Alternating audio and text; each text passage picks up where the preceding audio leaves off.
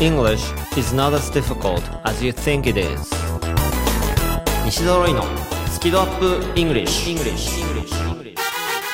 Hello everyone こんにちはイングリッシュドクターの西澤ロイです今週も始まりました木八の英語バラエティラジオ番組スキドアップ English、えー、皆さんお盆をどう過ごされましたか How did you spend the お盆 week? 僕はですね、夜空を撮影したりして楽しみました。I took pictures of the night sky. はい。たまにはちょびっとだけ英語で喋ってみようと思ってですね、英語を入れてみましたが、今日はですね、本放送が8月20日、あさって22日、皆さん何の日だか分かってますか？新刊の発売日ですね。2年半ぶりとなる僕の10冊目の本、改めましてタイトル申し上げますと、英語を話したいなら、まずは日本語の話し方を変えなさい。これがですね、SB クリエイティブより発売になります。え、今、発売日って言ったんですけども、実はですね、書籍って、あの雑誌とは違って明確な発売日ないって皆さんご存知ですか？ちょっとこれはマニアックネタなんですけど、あの、業界的にはですね、配本、本を配るとか言って配本って言うんですけども、その工場から出荷される日は決まってるんですよ。でそれが21日、明日なんですね。で、そこからまあお店に並ぶまでの時間って店によっていろいろ地域によって違ったりするのでだから発売日ってないんですけど東京をはじめとする首都圏でしたら大型書店だったら今週末からですね並び始めるはずですので、えー、ぜひチェックしてみてください。で、まあ、地方の場合だったらもう数日かかったりするかもしれないですしあとは小さな書店さんだと入荷自体もないことも結構あります。まあその配本日の翌日8月22日。この日がですね Amazon 上でも発売日みたいに書いてありましてですので8月22日発売というふうにお伝えしております。えー、僕もですね、本当ワクワクです。いや、どうなりますかね。ぜひ皆さんも楽しみにですね、えー、今週末迎えていただいて、で、ぜひ早いうちに、えー、新刊手に入れて読んでいただけたら嬉しいなと思います。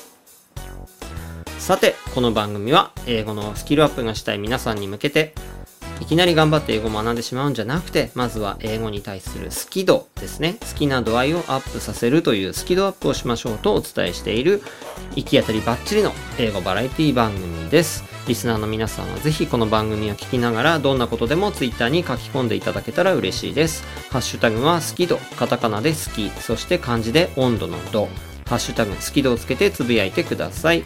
番組公式 Twitter でいいねやリツイートをさせていただきます。で、さて、今日なんですけれども、何をお届けするかと言いますと、前半はですね、この新刊の発売を記念しまして、特別企画をお届けしたいと思います。題して、英語を話したいなら、まずは日本語の話し方を変えなさいってどういうこと？まあね、タイトルからだとどういう中身なのかよくわからないという方も多いと思いますので、えー、リスナーさんにですね、ちょっと質問を募集しまして、それにお答えしていきたいなと思います。そして番組後半はリスナーさんによる英作文チャレンジの回答を発表していきたいと思います。ということで30分どうぞよろしくお願いします。スキドアップイングリッシュスタートです。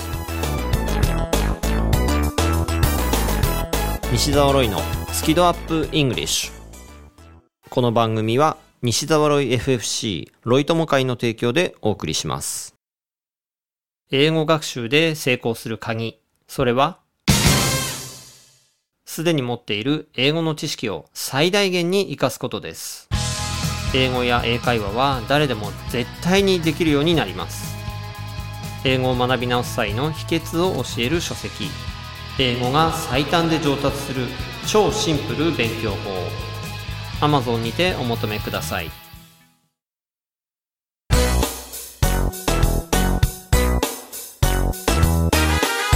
西揃いのスキドアップイングリッシュ英語を話したいならまずは日本語の話し方を変えなさいってどういうこと？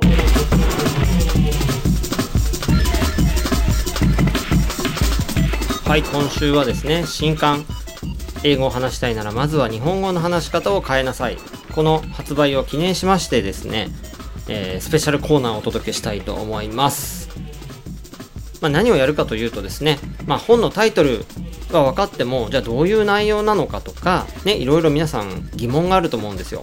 それにお答えしていきたいと思います。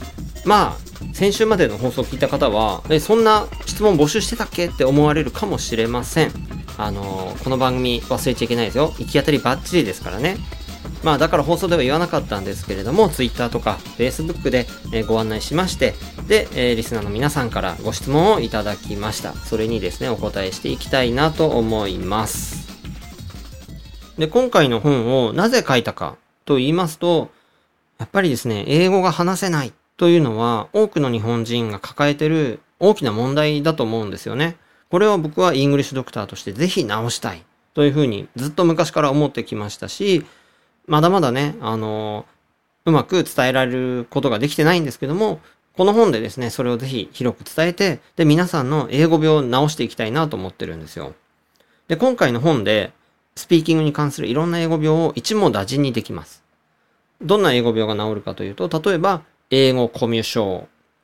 その英語を、ね、コミュニケーションがなかなかうまく取れない英語コミュ障とか、直訳スピーキング病。英語を話そうとしても、日本語からの直訳になってしまって、すぐ言葉に詰まってしまうという直訳スピーキング病。であとはですね、自分は英語話せない、できないと思ってしまう I can't 症候群ですとか、あとは英語嫌い、英語苦手って思ってしまうエゴイヤ病。ね、このエゴイヤ病だと、英語を学ぼうというやる気とかが出てこなくて、やっぱね、やんなきゃダメだなって思ってても、なかなかこう、足が踏み出せないわけですよ。で、そういう方に気楽にですね、日本語の話し方を変えることで、英語って、いや、スムーズに結構喋れるようになるんですよ。ということをお伝えしたい。そういう本なんですね。ですので、さっき挙げたような英語コミュ障、直訳スピーキング病、アイキャント症候群、エゴイア病、こういった病気を一網打尽にする。ね、本当僕のね、これまでの二十数年間の研究結果をガッとこうまとめた、そういうすごい薬ですので、ぜひですね、皆さん楽しみにしていただけたらなと思います。えー、まずはですね、マイカさんからいただいたご質問です。Amazon で新刊を予約しました。届くのが待ち遠しいです。いや、ありがとうございます。日本語の話し方を変えるというのは語順を変えて表現するんですか？というご質問をいただきました。いや、すごくこれいいご質問ですね。で、えー、語順を変える。これもですね、その日本語の話し方を変えることに確かに含まれています。で、特に一番最初としてですね、まず英語がすごい大の苦手の方とか、そういう方に向けて、ここの語順を変えるというのはすごく大事なことなんですよね。で、日本語の癖といいますか、日本語の考え方のままで英語を話そうとすると、日本語的な語順になってしまって喋りづらくなってしまうということがあるんですね。で、これは実は英語病なんですよ。えそのちょっと英語病発表しますね。動詞エンディング病。これはですね、動詞が一番最後に出てきてしまうっていう英語病なんですね。例えば、私は新宿の本屋で今週末、ロイさんの本を買います。みたいに言いたいときに、その買いますという動詞が一番最後に出てきて、それがエンディングになってしまうんですよね。でも英語って、まず、I will buy みたいな感じで主語が来て、その後に動詞がすぐ来ないといけない、そういう言語なんですよ。ですので、まずここの語順を変えるということが大事なポイントで、まずこれが一番最初なんですよ。本の中では3ステップで、え、日本語の話し方をどんどん変えていっていただくんですけども、その1つ目のステップがこの日本語の語順を変えるというところで、で具体的なやり方としては、昔からこのラジオをお聴きくださってるリスナーさんの方は、大げさトークというものをご存知かもしれないんですけども、その大げさトークというやり方で、日本語をですね、ちょっと大げさに喋る感じで、私買いますみたいにこう喋り始めてもらうんですね。でそうすると、え、何を？って聞いてる人思うじゃないですか。そこで、ロイさんの本をとか、で、そしたら、えどこで？とか、いつ？とかって思うので、えー、新宿で、今週末。で、その語順で英語を喋ると、I will buy Roy's new book in 新宿 this weekend みたいな感じで自然と英語の語順で喋ることができるようになっていく。というやり方が大げさトークなんですね。ですので、これがですね、特に苦手な方、ここから始めていただくと自然とですね、英語の語順で考えられるようになっていくと。で、別に英語の勉強してくれっていう話ではなくて、日本語の語順をちょっと変えて喋ろうとするだけで、英語の語順に自然と近づいていくというテクニックなんですね。ということで、マイカさん、ご質問ありがとうございます。で、日本語の話し方を変えるというのは語順を変えて表現するのですか？ということで答えはイエス。ということですね。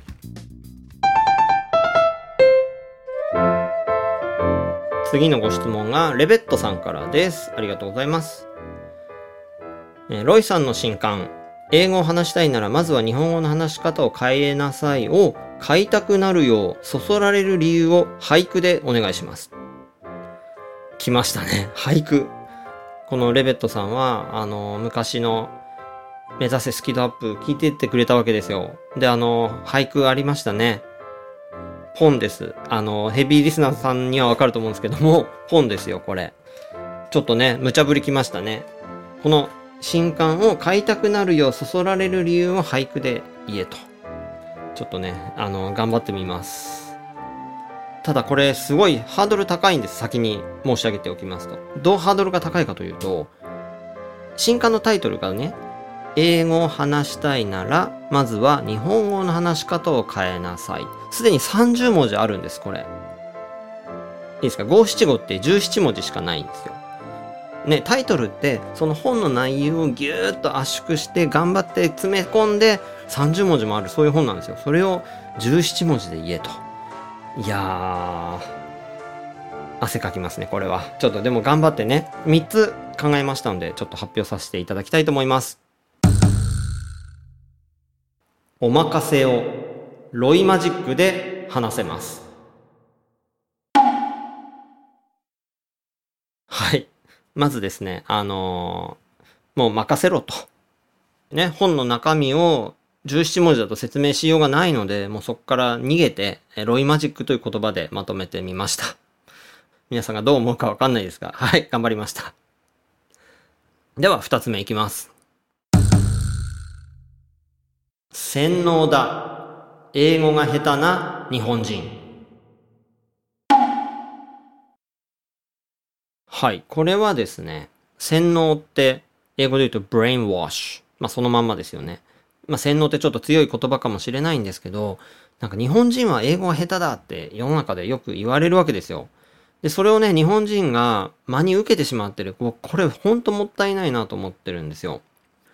で、これが正しくないですよってことを実は本の中で書いて原稿として提出したんですけど、実はボツになりまして、まあ、そんな気持ちも込めてですね、ちょっと、えー、洗脳だ、英語が下手な日本人ということで、えー、読んでみました。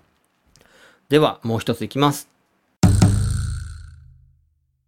これこそが英語を話せる奥義です。はい。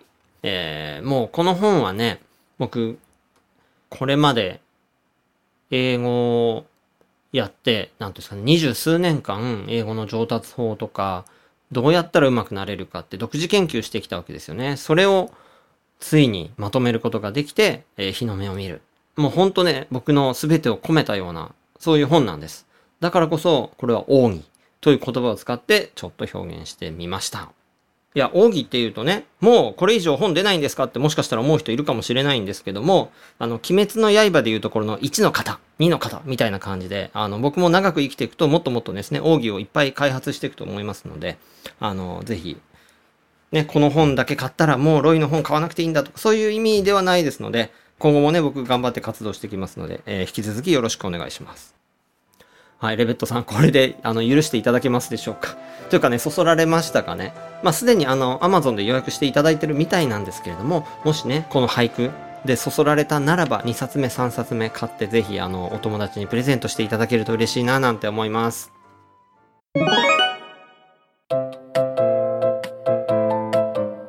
えー、次のご質問は、まさ N さんからです。なんかですね、いくつもご質問いただきました。えー、まずですね、本書を予約すると、今なら深沢大先生まるちゃんの大げさトークの実践会への参加特典があるっていうのは本当ですか？いや、なんか、ヘビーリスナーさんらしい質問ですね。えー、そんな参加特典は残念ながらありません。はい。で、もう一個ですね、えー本書の予約特典として、伝説のマーナ T シャツが漏れなくついてくる。ただし別料金。というのがあるって聞いたんですが、本当ですか？もうふざけた質問いっぱいありがとうございます。いや、ほんとヘビーリスナーじゃない方には申し訳ないネタばっかりなんですけども、昔ですね、目指せスキドアップという番組がありまして、このスキドアップイングリッシュの前身の番組なんですけども、そこではビジネス数学の専門家、深沢慎太郎という人がいて、彼がですね、マーナっていう名言をですね、常に発してたんですよね。それが T シャツになったという、まあ変な企画がありまして、で、それでね、いろいろ盛り上がったんですよ、ヘビーリスナーさんたちがね。生放送があった時にみんなでその T シャツを着たりするみたいな、こう、不思議な盛り上がりを見せまして。そんな懐かしさがあることなんですけども、すいません、ヘビーリスナーしかわかんなくて、ほんとね。はい、ごめんなさい。で、もう一個真面目な質問も、まあ、サイヌさんからいただいております。これまでのロイさんの本は、頑張らないシリーズや、 TOEIC テスト最強の根本対策シリーズのように何冊かのシリーズになっているものがあると思うんですが、今回の本もシリーズ化の構想はありますか？いやようやくね、まともな質問来ましたね。ありがとうございます。でですね、実は今回の本って、頑張らないのシリーズの延長線上にあるコンテンツなんですよ。えー頑張らないシリーズ、頑張らない英語シリーズというのは僕が朝出版さんから出してる本なんですけども、最初に頑張らない英語学習法という赤い本が出まして、で、その3年後ぐらいかな、頑張らない英文法っていう文法の本、青い本が出て、その後、頑張らない基礎英語という、これも英文法2ですね、というオレンジの本が出て、で、その後2冊さらに、頑張らない英会話フレーズというピンクの本、そして、頑張らない英単語記憶法という緑の本、まあ、かなりカラフルな感じで出ているえ5冊のシリーズがあります。で、頑張らないっていうのはどういうことかというと、無駄な努力をしないという意味であり、きちんと納得しながら学びましょうという、そんな意味を込めております。だから本当はちょっと気持ちとしては、頑張らない英会話みたいなタイトルとしても一応いけるなとは思って、そうやって原稿を書いた、そういう本なんですよ。でもね、この本って、なんかシリーズで出すよりも新しく出して、もっともっとね、多くの人に届けたいなってすごい思ったんですよ。もっともっと一般向けに、ね、英語が本当に嫌いで、書店で、ね、英語学習の棚にはあんまり行かない。入り口のあたりの売れてる本しか見ない。みたいな人にも手に取ってほしいなと。だからちょっとですね、新しい挑戦として、まあ今回は SB クリエイティブという出版社さんで、まあご縁があってうまく出すことができたんですけれども、まあそんな感じで、今回の本シリーズ化の構想ありますかということで、とりあえずまあそういう流れでできた本なんですけども、ねシリーズ化とかは正直わからないですね。まずは僕の中にある、まあその、ね、今まで二十数年間やってきたものを、まあこれが奥義ですよ。ということで、一回形として出した。そういうことなんですよ。で、実はね、昔出した頑張らない英語シリーズもそうで、出した時にシリーズ化とか全く考えてないんですよ。でもあれは3年ぐらい経った時にふとですね、ひらめいて、あ、これ続編としていけるかもっていうアイデアが出てきて、で、出版社さんに提案したら通ったんですよ。だからそんなこともあるかもしれないですね。まあこれを要するに行き当たりばっちりと言います。ですので、ね、皆さん僕がどんな今後ね、奥義を出すかとか、どんなね、シリーズ化していくか、まあ行き当たりばっちりでいろいろ起こっていきますので、ぜひ楽しみにしていただきたいなと思います。あの、今回の英会話に限らず、まあお伝えしたいことって、世の中にね、伝えたいことって僕いっぱいありますので、ね、どんどんどんどんコンテンツとして、えー作っていきたいなと思っております。ということで、ご質問いただきました。送ってくださった方々どうもありがとうございました。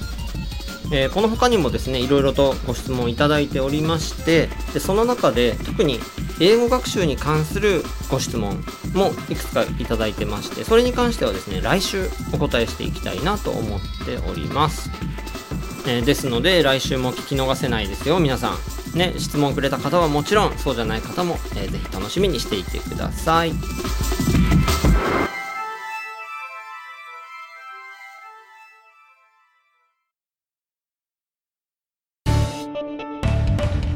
Arca English School. Hey guys, it's me Richard. どうもどうもリチャード川口です。ちょっとちょっとちょっと宣伝タイム。最強の英会話スクールがお茶の水にあるって知ってる？講師は全員バイリンガル。発音をはじめとした技術をピンポイントで教えてくれてラウンジでの英会話無料なんだって。なんだってって俺がやってる学校だけど。詳細は rkenglish.com で rkenglish.com See you all there English is not as difficult as you think it is 英語はあなたが思うほど難しくはありません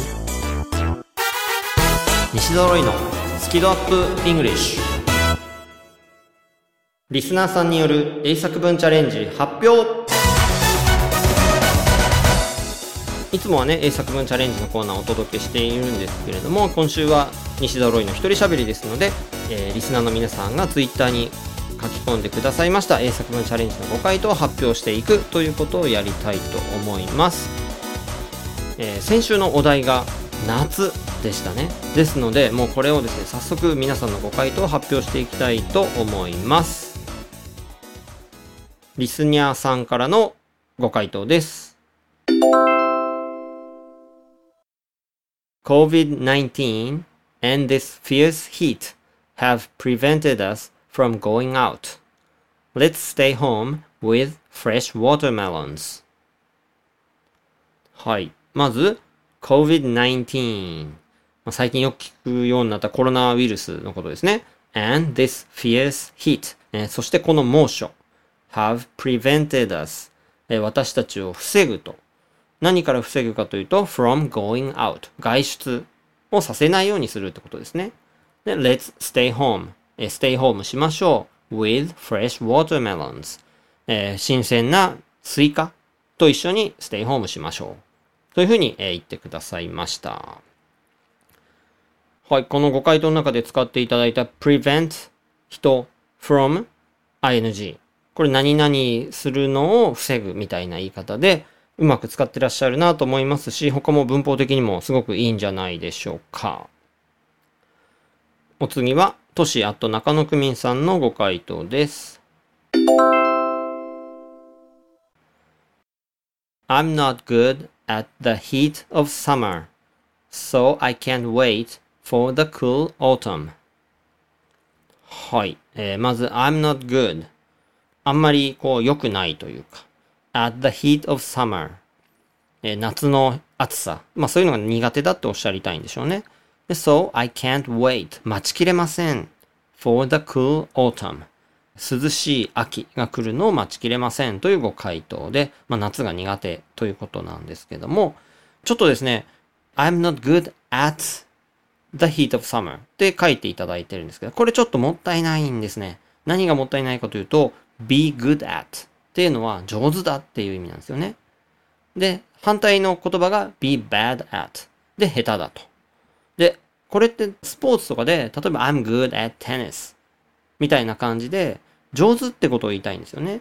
でも、とし、あと中野久美さんが言いたいのは、こう苦手ってことなんですよ。なので、上手とはちょっと違うんですよね。なので、I'm not good with at じゃなくて with を使って I'm not good with the heat of summer っていう風に言っていただくと、あと with に変えていただくだけでもうパーフェクトになるかなと思います。でもしくは、もうちょっとね、違う言い方するんだったら、I can't stand the heat. stand は耐える。で、I can't stand っていう風に言うことで耐えられないっていう言い方になるので、I can't stand the heat. で、この暑さが耐えられませんとか、I don't like the heat. ね、好きじゃありませんとか、そういう言い方もありですね、もちろん。はい、次は、組長さんのご回答です。Summer is birth season for my family. My wife and three sons' birthday in summer, but only me winter. はい。Summer is birth season. 夏というのは生まれた季節です。For my family. 私の家族にとって。My wife and three sons birthday. 妻と3人の息子の誕生日。In summer. 夏です。But only me. でも私だけ。Winter. 冬です。はい。ちょっとね、なんか家族の中で。一人だけね、誕生日がずれちゃって、かわいそうに聞こえますけども、でもね、組長さんは確かクリスマス生まれなので、まあそんなね、悲しくないです、それは。はい。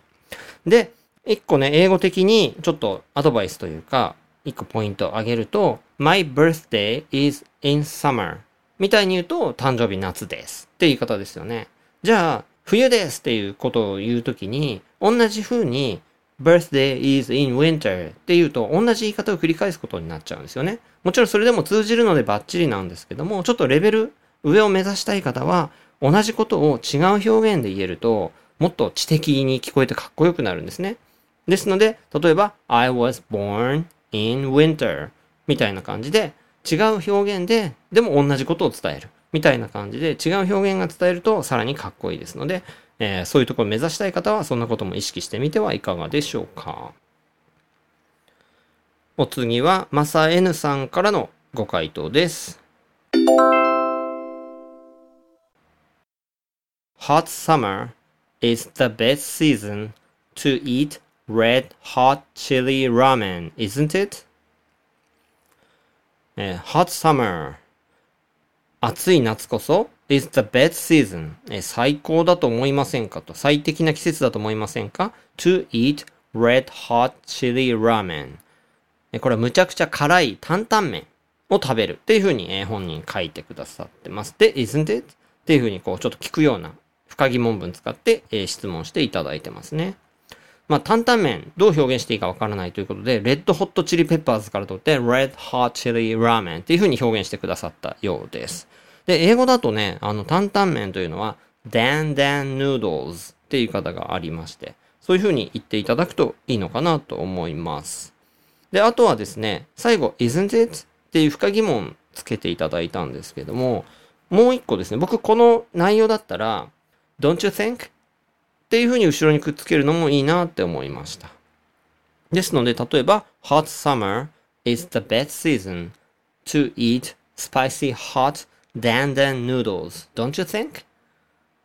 みたいな感じで、えー僕だったら言ってみるかななんて思いました。いや、でもね、担々麺辛いの美味しいですよね。僕も大好きです。はい、そしてお次、ヒロアット弓道さんからのご回答です。I hate muggy weather, but I still like summer because beer hits the spot. I also like Japanese culture in summer, like fireworks, yukata, and so on. Current situation sadly still doesn't allow to hold any fireworks festival though.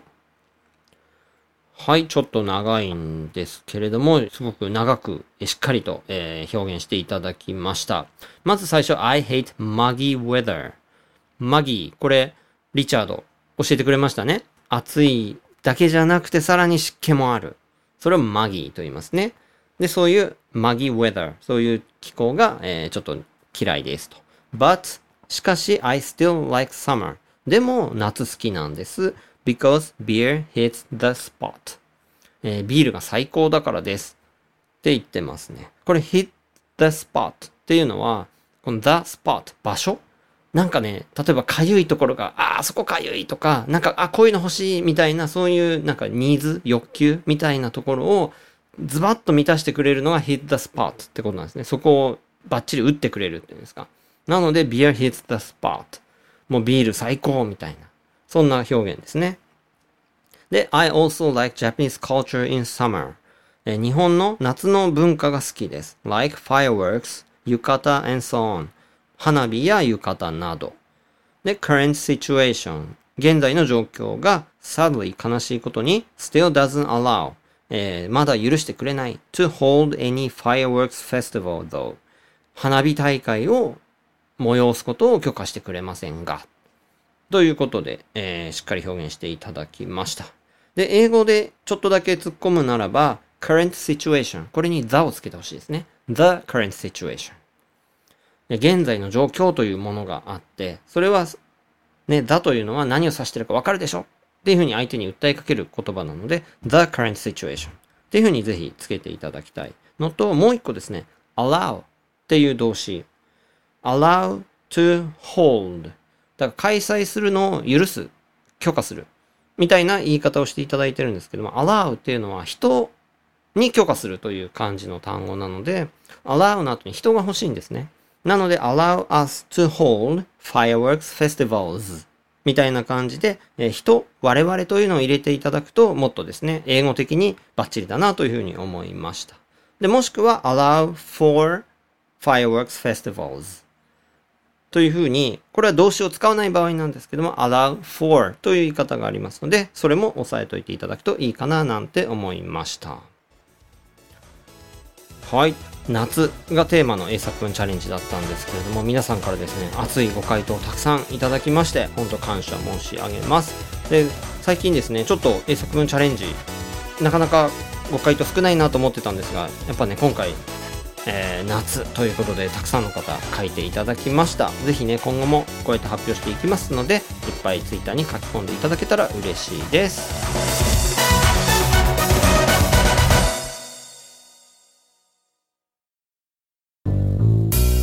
英語が話せないのは知っている単語を使いこなせていないだけ。だから1日15分の動画レッスンでエゴイヤ病直訳スピーキング病英語コミュ障が治ります。苦手意識が強い人でも2ヶ月以内に英語ができる人に返信それが頑張らない英会話レッスンです。5時間分の無料レッスン動画をプレゼント中。詳しくは西澤ロイの公式ホームページをご覧ください。あなたはもう英語が話せるんです。話せるんです。話せるんです。話せるんです。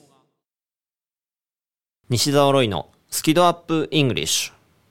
この番組は西沢ロイ FFC ロイ友会の提供でお送りしました。